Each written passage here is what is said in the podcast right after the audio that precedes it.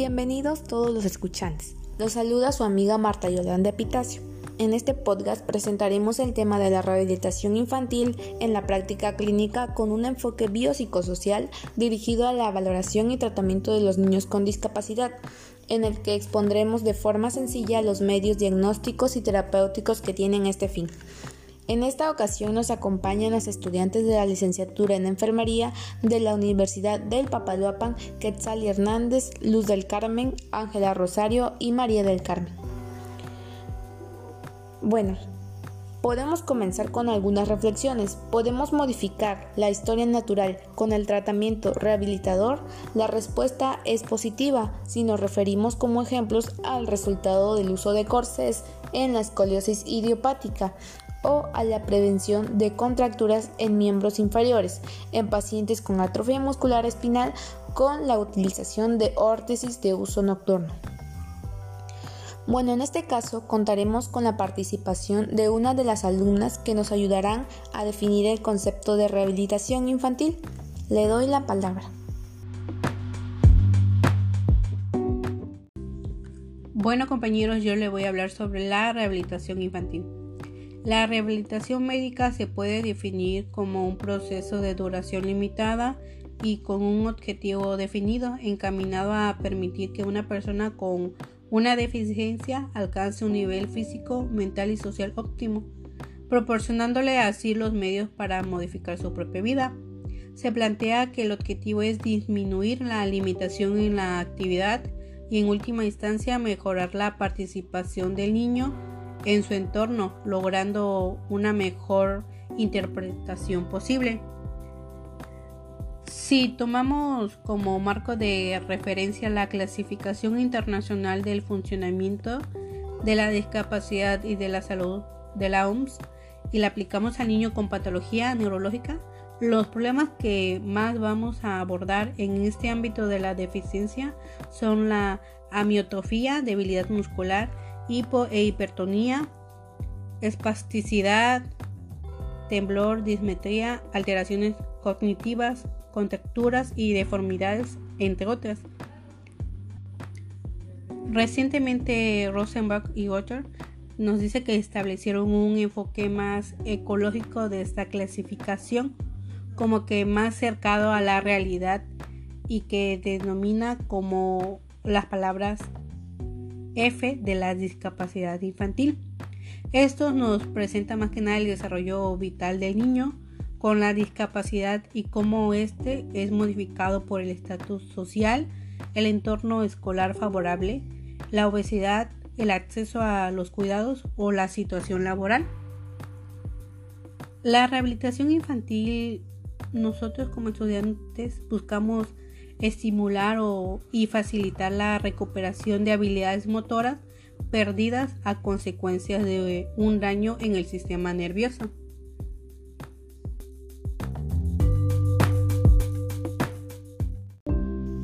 Muy bien, gracias a esto podemos tener una mejor visión de lo que estamos viendo. Ahora, también es importante mencionar que en la práctica clínica habitual son atendidos en rehabilitación infantil pacientes con alteraciones ortopédicas, neurológicas, reumáticas y entre muchas otras. Entre otras podríamos incluir al niño oncológico y enfermedades raras que no son comunes hoy en día.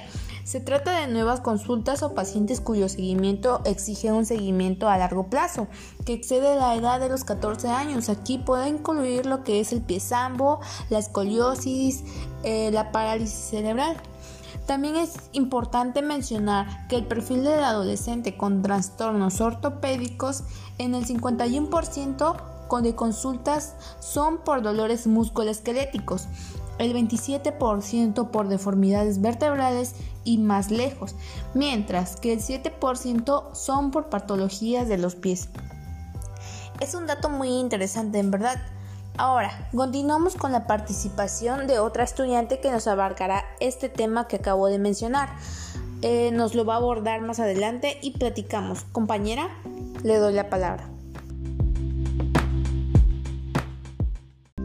Bueno, ya entrando en la patología del adolescente, en la práctica clínica habitual son atendidos en rehabilitación infantil pacientes con alteraciones ortopédicas, neurológicas, reumáticas y entre otras.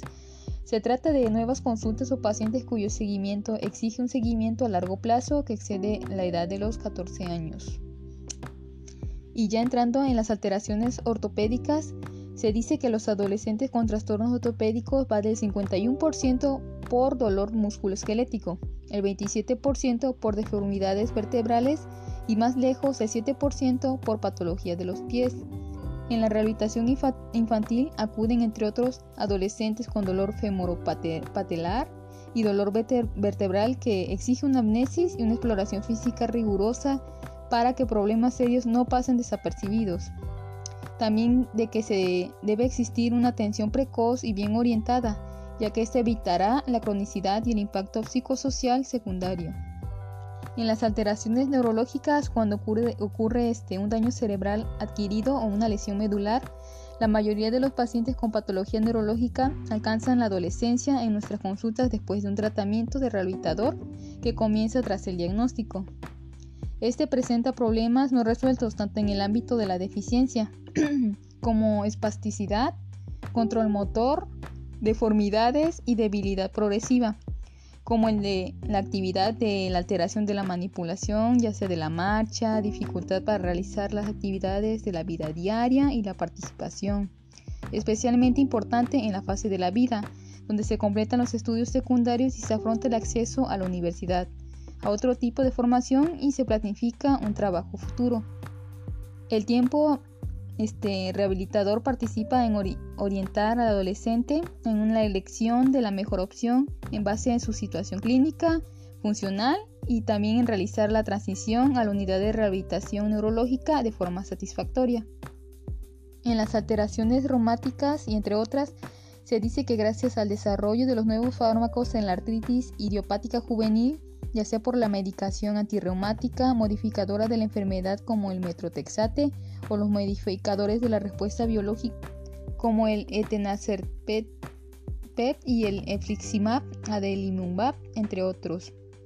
En el papel de la rehabilitación infantil se ha dirigido más en orientar en el deporte y la actividad física que en tratamientos como la ortesis, la fisioterapia y la terapia ocupacional que se reservan a pacientes con un control farmacológico no óptimo. En las osteocondrodisplasias se realiza un seguimiento periódico desde el diagnóstico para detectar de forma precoz complicaciones graves, como sería la estenosis del agujero occipital, una sifosis toracolumbar o una estenosis lumbar, y tratar deformidades con fisioterapia, ya sería como un aneflexo del codo, entre otras como la ortesis, que estas serían deformidades angulares de la rodilla. Bueno, es, esencial aconsejar al, niño y a la familia sobre las actividades deportivas a realizarse e informar sobre las posibilidades que ofrece la elongación ósea o las nuevas terapias en sí. Bueno, ahora en el niño con cáncer, el gran desarrollo de la oncología pediátrica ofrece un alto grado de supervivencia. La rehabilitación infantil obtiene buenos resultados en tumores del sistema nervioso central, ya sean óseos, y leucemias, linfomas, tanto en las secuelas del tratamiento del tumor como de los efectos secundarios al tratamiento activo, como por ejemplo un tratamiento de quimioterapia. En sí, este, la valoración precoz y el tratamiento multidisciplinar es esencial para limitar la limitación en la actividad y en la participación. Es por ello realizar ejercicio, ya que produce una mejora en la calidad de la vida relacionada con la salud en los pacientes supervivientes del cáncer y mejora la situación emocional y social, reduciendo así la ansiedad y la fatiga. Ejercicios moderados o moderados o intensos tienen efectos positivos, ya que dan un fortalecimiento, resistencia, una mejor marcha, este ciclismo y para también un, buen entrenamiento con yoga, King Tai Chi o combinación entre ellas.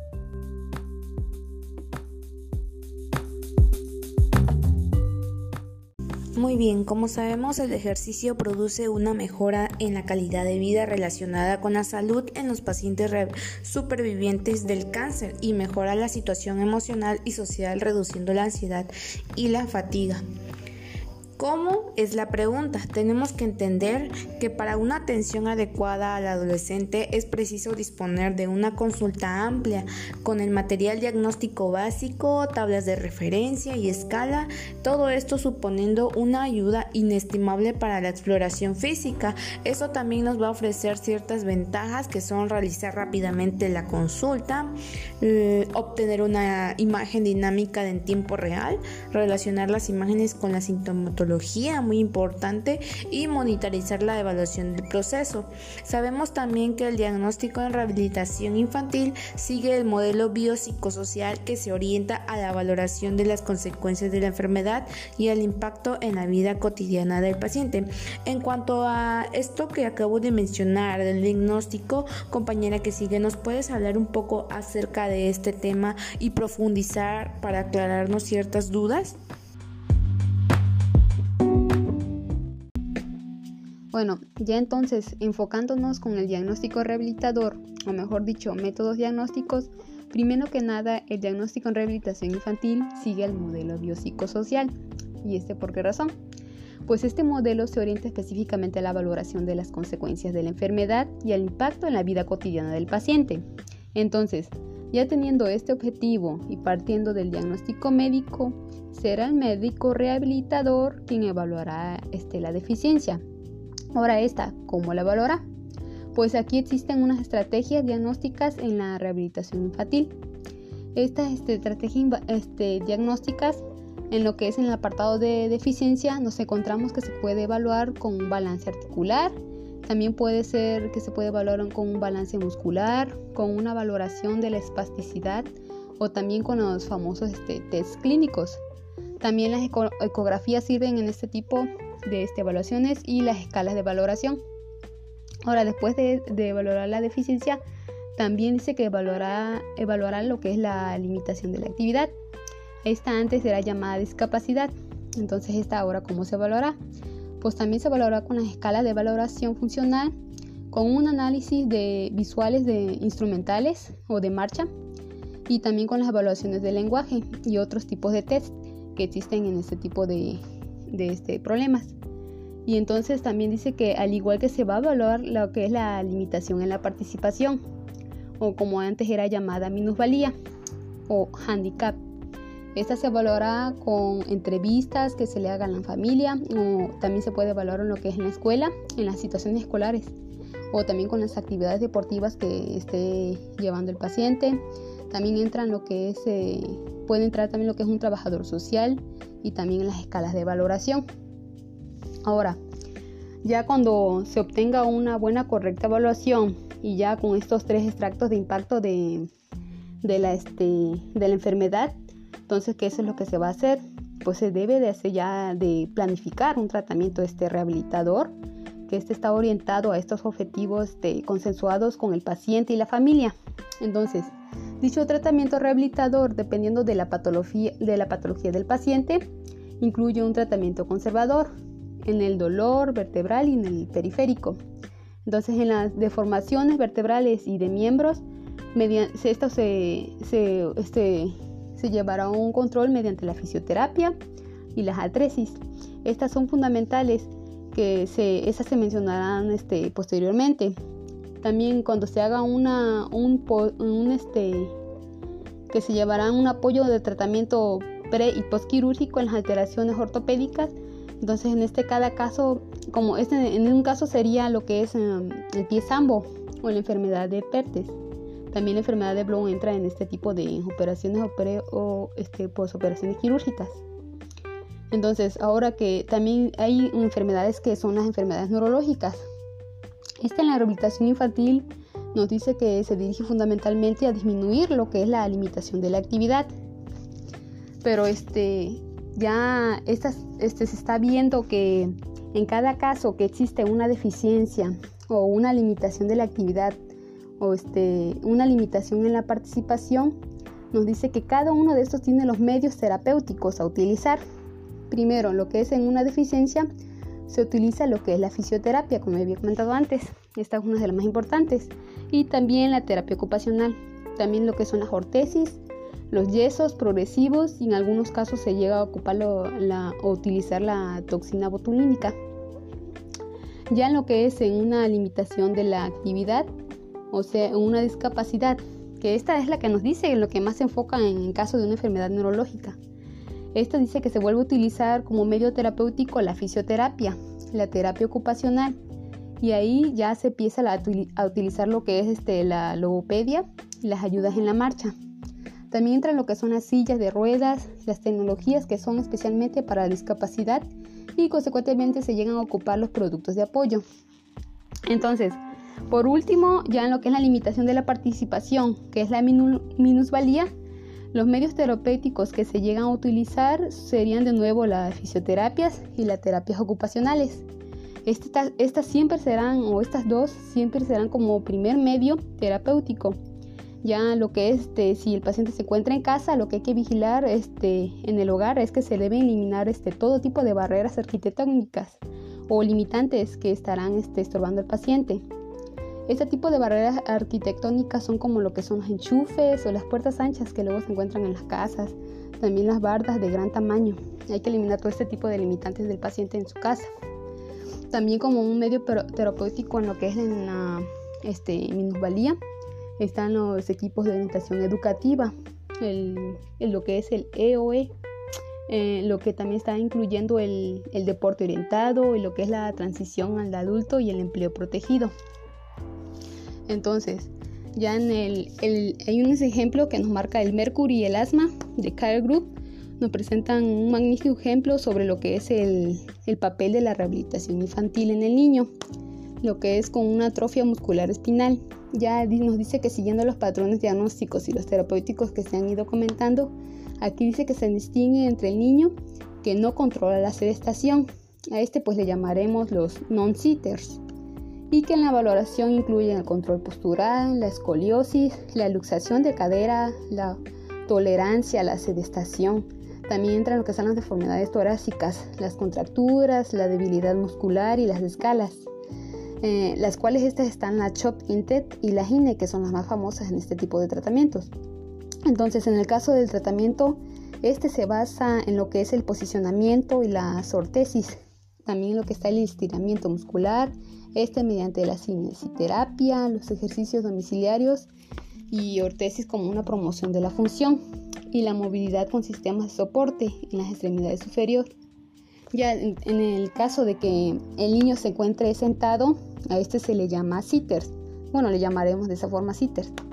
Que esta es la valoración en la que abarca todo lo que es el control postural, las deformidades este, torácicas, también ahí se encuentran lo que son la escoliosis y la blocuidad pélvica. También están la luxación de cadera, las contracturas, la debilidad muscular y las escalas ya que el tratamiento se dirige al posicionamiento de la ortesis, lo que es también son este, al estiramiento que se da en esta mediante la cineterapia. También la ortesis al estímulo en la función y en la movilidad con ayudas en la marcha. Entonces ya por último, el niño que se encuentre andando o que camina, ya este se le conocerá como ambulante. Este se mide lo que es este, su distancia recorrida en 6 minutos estas entran en las escalas funcionales, la debilidad, las contracturas. En estas se aconseja que en las ortesis se lleve un buen fortalecimiento y estén vigiladas lo que son las ortesis para el niño que se encuentre en este, esté andando o esté este, llevando una, eh, una buena marcha. Entonces, para finalizar lo que es el tratamiento en este tipo de este, problemas, nos dice que es muy importante que se conozcan que en la este, patología ortopédica la rehabilitación infantil tiene un papel relevante en el control en la escoliosis y la citosis, en el tratamiento del dolor vertebral, lo que es este dolor vertebral mecánico y en el dolor femoropatelar y también las deformizaciones de la rodilla y lo del pie. Esto es este, bueno, lo que venimos viendo, que solamente sería esto en lo que es el tratamiento de de los problemas que es neurológicos en el niño. Entonces lo que más este, hay que acordar es que lo que se centrará más en el tratamiento son las fisioterapias y las terapias ocupacionales. Esas son siempre las primeras en que se debe tener una preciso, un preciso control.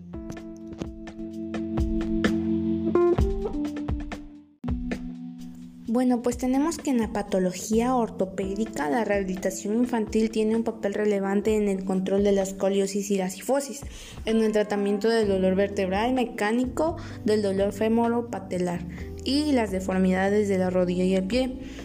Eh, sabemos también que la rehabilitación infantil sigue un modelo interdisciplinar, no solo en la relación que establece con otras especialidades médicas, sino y de manera muy especial en el modo de organización interna. Vamos a tocar aquí un punto muy importante que es la órtesis, silla de ruedas y productos de apoyo.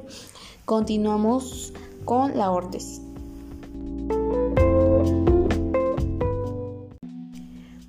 Bueno, pues sabemos que una órtesis es un dispositivo externo, va a estar aplicado a una parte de nuestro cuerpo cuyo objetivo va a ser dar soporte o estabilizar mejor la función, prevenir y corregir una deformidad, reducir la presión y el dolor y lograr la transferencia de carga. Esta también se va a clasificar en base al material, la acción, la localización y la función. Para la correcta prescripción de una órtesis, pues es recomendable conocer la historia natural de la alteración a tratar de la persona tratada. Hay que respetar la biomecánica y leyes físicas del sistema osteomuscular, principalmente del hueso. El objetivo, como lo mencioné, mejorar la marcha, prevenir una deformidad, eh, explicar también conocimiento de los dispositivos ortésicos, la elección de ella misma, las normas de uso, el chequeo, el seguimiento y lo más importante, la evaluación de los resultados. Pues tenemos también como parte de esto que las sillas de ruedas pues es un dispositivo también que nos permite desplazar a un paciente que no tiene la capacidad para realizar una marcha segura y eficiente por sí mismo. Entonces, pues satisface las necesidades del usuario, ya que se adapta a las condiciones del entorno, ofreciendo un buen apoyo postural y puede mantenerse y repararse en el ámbito local. Pues en realidad la prescripción correcta de una silla de ruedas es mucho más compleja de lo que se piensa. Hay que conocer de forma precisa las características del paciente, las posibilidades disponibles en nuestro entorno y también tener en cuenta lógicamente la voluntad y las expectativas del usuario ¿no? que tiene. Eh, hay que considerar algo muy importante que es el nivel cognitivo, la capacidad manipulativa, el control del tronco, cómo se encuentra, si de estación estable o inestable y como aspectos secundarios la presencia de deformidades ya sea en la columna, en el miembro superior, en el miembro inferior, hay que evaluar todos estos datos y no menos importante la situación neurológica.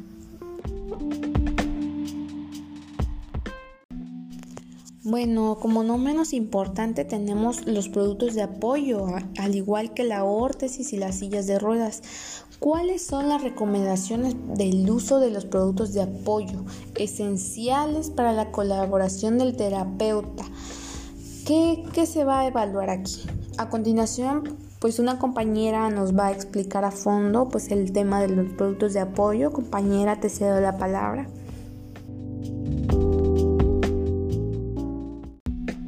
Los productos de apoyo son técnicas de ayuda o tecnología compensatoria de la discapacidad.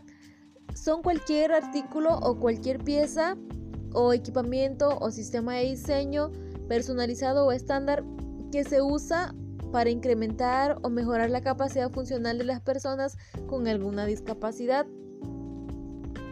Es en la recomendación del uso de estos productos es esencial la colaboración de un terapeuta ocupacional que es el profesional de enfermería que valora la capacidad del paciente y de sus instrumentales. Esto es para facilitar la recuperación de la función o la pérdida de la compensación si esto no es posible. Recientemente hay un gran desarrollo tecnológico del sistema de acceso al ordenador Existen programas para PC, sistemas de comunicación aumentativa y alternativa. Incluso existen aplicaciones o videojuegos y la labor de ellos es la rehabilitación médica en general y de la infantil en particular. La utilidad clínica de estos nuevos métodos pues es el tratamiento en beneficio de nuestros pacientes.